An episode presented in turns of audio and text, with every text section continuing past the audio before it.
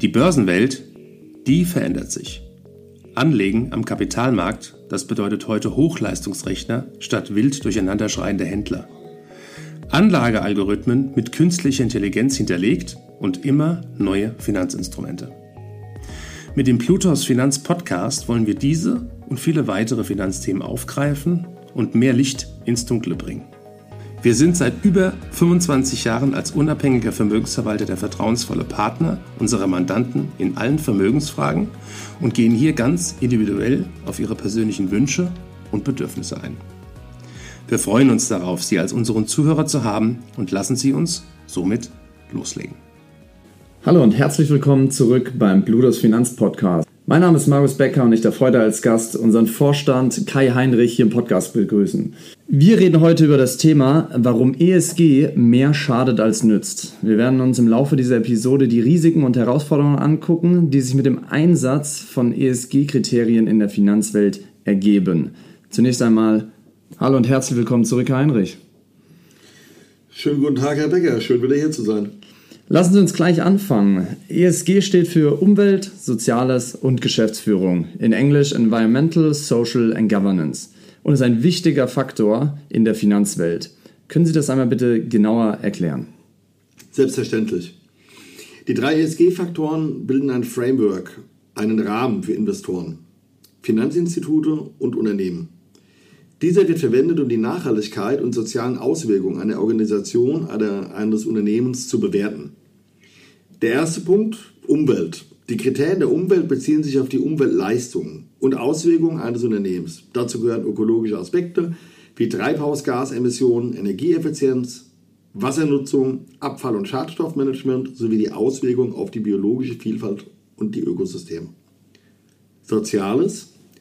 Die sozialen Kriterien konzentrieren sich auf die zwischenmenschlichen Auswirkungen eines Unternehmens, insbesondere im Hinblick auf die Beziehungen zu Mitarbeitern, Lieferanten, Kunden und den Gemeinden in denen, sie, in denen das Unternehmen tätig ist.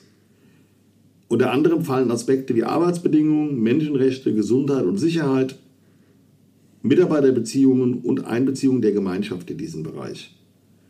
Die Unternehmensführung, der letzte Part im englischen Governance, bezieht sich auf die Art und Weise, wie ein Unternehmen geführt wird. Dazu gehören Themen wie Unternehmensstruktur, Vergütung der Geschäftsführung, Korruptionsbekämpfung, Steuerstrategie und auch natürlich die Aktionärsrechte.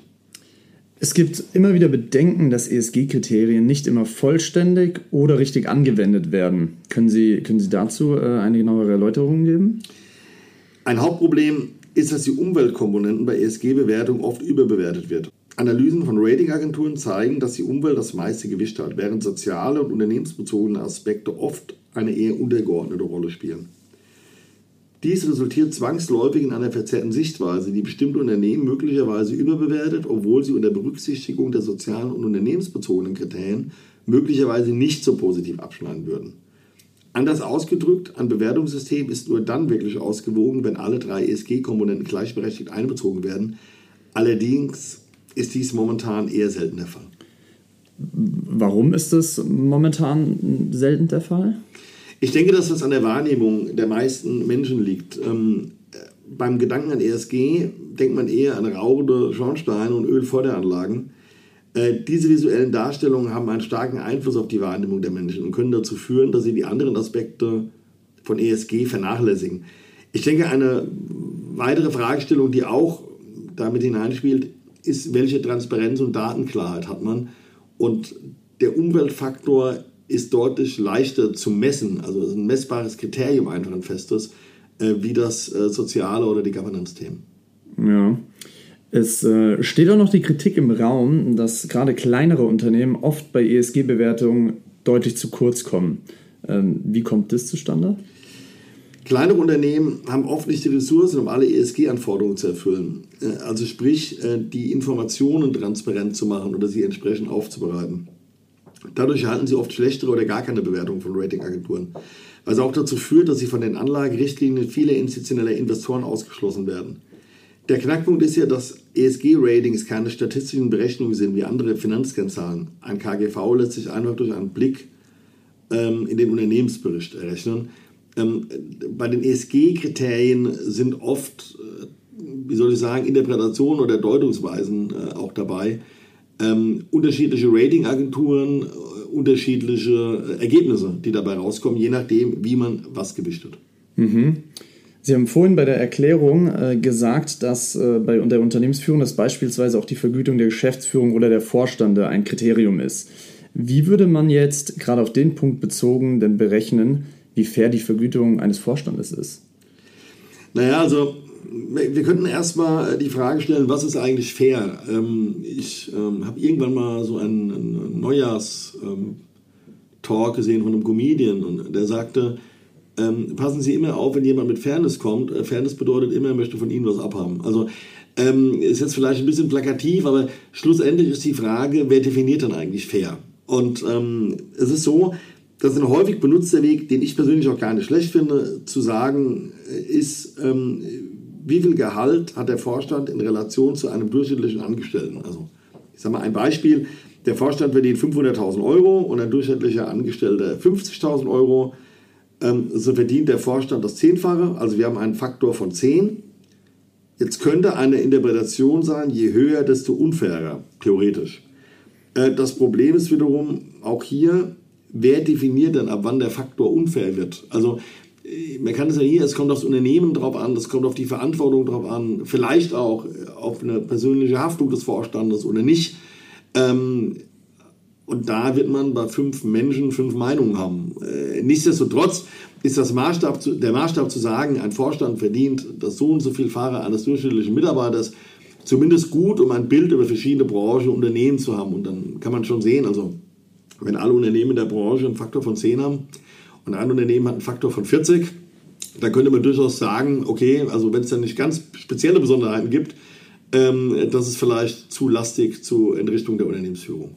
Beispielsweise. Mhm. Sehr interessant. Also wie Sie auch gesagt haben, ein Stück weit einfach Subjektivität ist, ist dort im Spiel. Ähm, heißt aber auch, dass diese Subjektivität äh, vielleicht auch in der Bewertung kritisch ist, oder? Ja, gut. Was heißt kritisch? Also das Beispiel mit dem Vorstandsgehalt kommt jetzt ja aus dem Governance-Bereich. Äh, wenn man jetzt, äh, wenn man jetzt in den Umweltbereich äh, gehen würde, ähm, können wir ein anderes Beispiel bringen. In Deutschland führt Atomkraft zu einem negativen Rating. Die Gefahren von Atomkraft führen, so die Ratings, zu erhöhten Risiken für Mensch und Umwelt. So weit, so klar, wenn man nur Deutschland betrachtet. In Frankreich führt Atomkraft zu einem besseren Rating. Das Argument ist, dass man dadurch schließlich CO2-Emissionen einspart. Sprich, das gleiche Unternehmen, also was das gleiche in Frankreich macht, äh, wenn das das gleiche in Deutschland machen würde, würde es hier ein schlechtes Rating geben und in Frankreich ein gutes Rating. Sondern wenn Sie diese Diskussion jetzt ähm, hier stellen würden, in Interviews, keine Ahnung, auf der Straße, äh, würden Sie Leute befragen, ähm, ich glaube, dass Sie eine ziemlich scharfe Diskussion zu dem äh, Thema hätten. Und ähm, ist die Subjektiv Subjektivität was Schlechtes? Hm, nein, nein, ich glaube, es ist ja in den meisten Bewertungen subjektiv. Man, wir bilden uns zwar mal ein, dass wir objektiv sind, mhm. aber ähm, es geht ja hier um die eigene Moral und Glaubensvorstellung. Und in Frankreich ist man offensichtlich der Meinung, äh, dass es wichtiger ist, CO2-freie Energie zu haben, ähm, äh, wie die Risiken zu gewichten. In Deutschland ist man anscheinend der Meinung, dass die Risiken und die Endlagerung das größere Problem sind wie der CO2-Ausstoß äh, oder beziehungsweise der Nachteil, den Vorteil des CO2-Ausstoßes überwiegt. So, wer von beiden hat jetzt recht?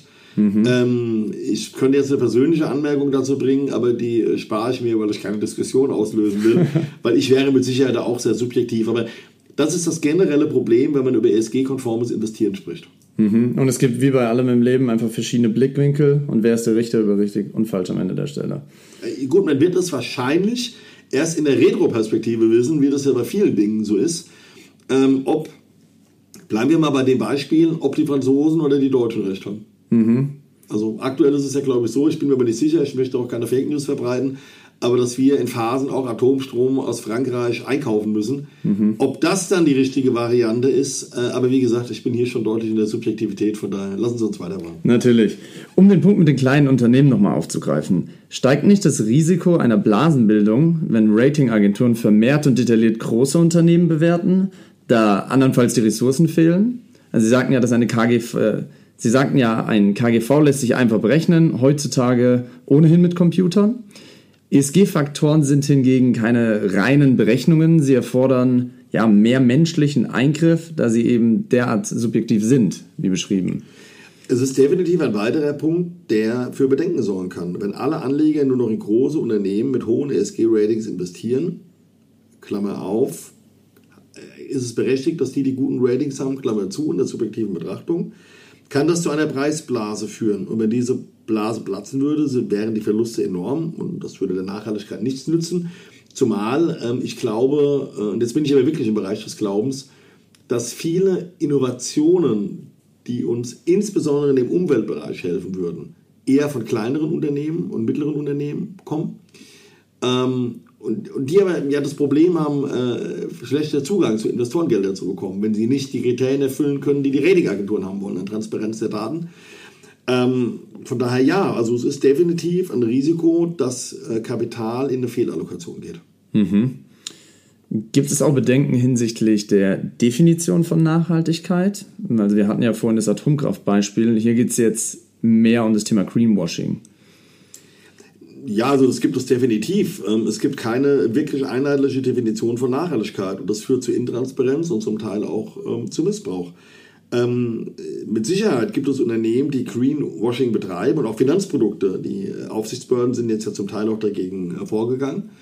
Ähm, auf der anderen Seite muss man sagen, es herrscht aufgrund der Rahmenbedingungen und der Regulatorik äh, in meiner Wahrnehmung noch extrem viel Unklarheit.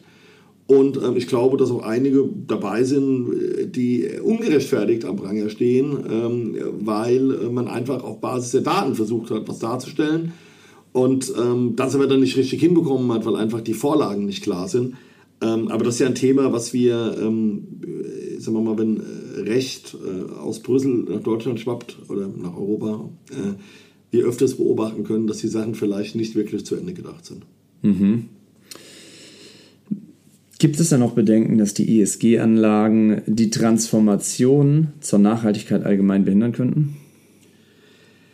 Wir sind da wieder an der Gewichtungsfrage. Da wir bei ESG oft auf der Umweltseite sind, äh, muss man das auch beantworten. Ja, ESG-Anlagen äh, können durch die strengen oder könnten durch strenge Kriterien Unternehmen ausschließen, die vielleicht übergreifend betrachtet nicht die saubersten Geschäfte betreiben, aber dennoch einen positiven Einfluss auf Nachhaltigkeit haben können, beziehungsweise ähm, auch eine positive Auswirkung ähm, für die Transformation. Also ich sage mal so ein ganz simples Beispiel sind Rohstoffunternehmen. Wenn sie die, die Wirtschaft nachher, also in die Umwelt positiv transformieren wollen, brauchen sie gewisse Rohstoffe. So, diese gewissen Rohstoffe können sie aber von der Logik her nicht mit den Kriterien abbauen, äh, wie sie dann theoretisch vorgeschrieben werden. Was machen wir denn jetzt? Wie lösen wir denn diesen äh, Konflikt mhm. auf? Sie brauchen für viele Themen, mal ein Beispiel zu nennen, Kupfer. Sonst werden sie die Kupferförderung aber nicht verändern. Sie brauchen halt eine Mine, wo sie das fördern, mit den entsprechenden Kollateralschäden in der Umwelt. Und ähm, das ist ein bisschen das Hen- und Ei-Prinzip. Ne? Sie müssen das irgendwie erst weitermachen, um vielleicht dann in die Transformation zu kommen.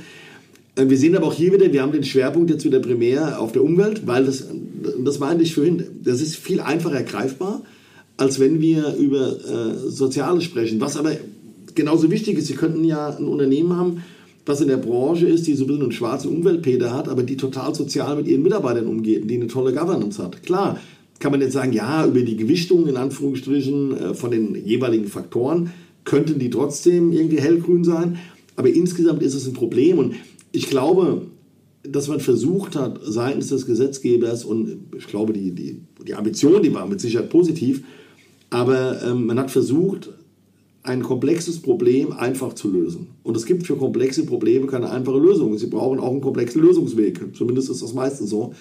Und ähm, das ist wie die Frage, ähm, ob die E-Mobilität äh, der Heilsbringer ist. Da kann man auch drüber diskutieren. Generell ist es natürlich gut. Auf der anderen Seite, ähm, wenn man sich mal den kompletten Lebenszyklus eines E-Autos anschaut im Vergleich zu einem guten Diesel, ich traue es mich gar nicht zu sagen im Podcast, aber dann kann man äh, also man könnte diskutieren, ob das so ist, wie es dargestellt wird. Ähm, natürlich wird sich das im Zeitablauf verändern, weil sich die Technik verbessert und, äh, ähm, und man braucht diesen Zwischenschritt auch, um dahin zu kommen. Aber ähm, es ist halt nicht so einfach, einfach zu sagen, naja, wir machen das nur noch, bleiben wir bei dem Beispiel E-Autos und alle Probleme sind gelöst, zumal es hier gar nicht realistisch ist. Von der Infrastruktur, von vielen anderen Themen her. Ähm, und ich glaube, das ist halt so ein bisschen der Punkt. Also die Absichten sind gut, der Gedanke ist richtig. Ähm, und es ist auch gut, dass man damit angefangen hat, aber an, an vielerorts scheitert es einfach wirklich noch an der sinnvollen Umsetzung. Mhm. Ja. Ähm, es scheint ja so, dass es bei der Anwendung von den ESG-Kriterien ja auch einige, also viele Herausforderungen gibt. Was wäre Ihrer Meinung nach jetzt ein sinnvoller Weg, äh, ich sage nicht die Probleme zu lösen, aber vielleicht äh, Lösungsansätze zu, zu erarbeiten?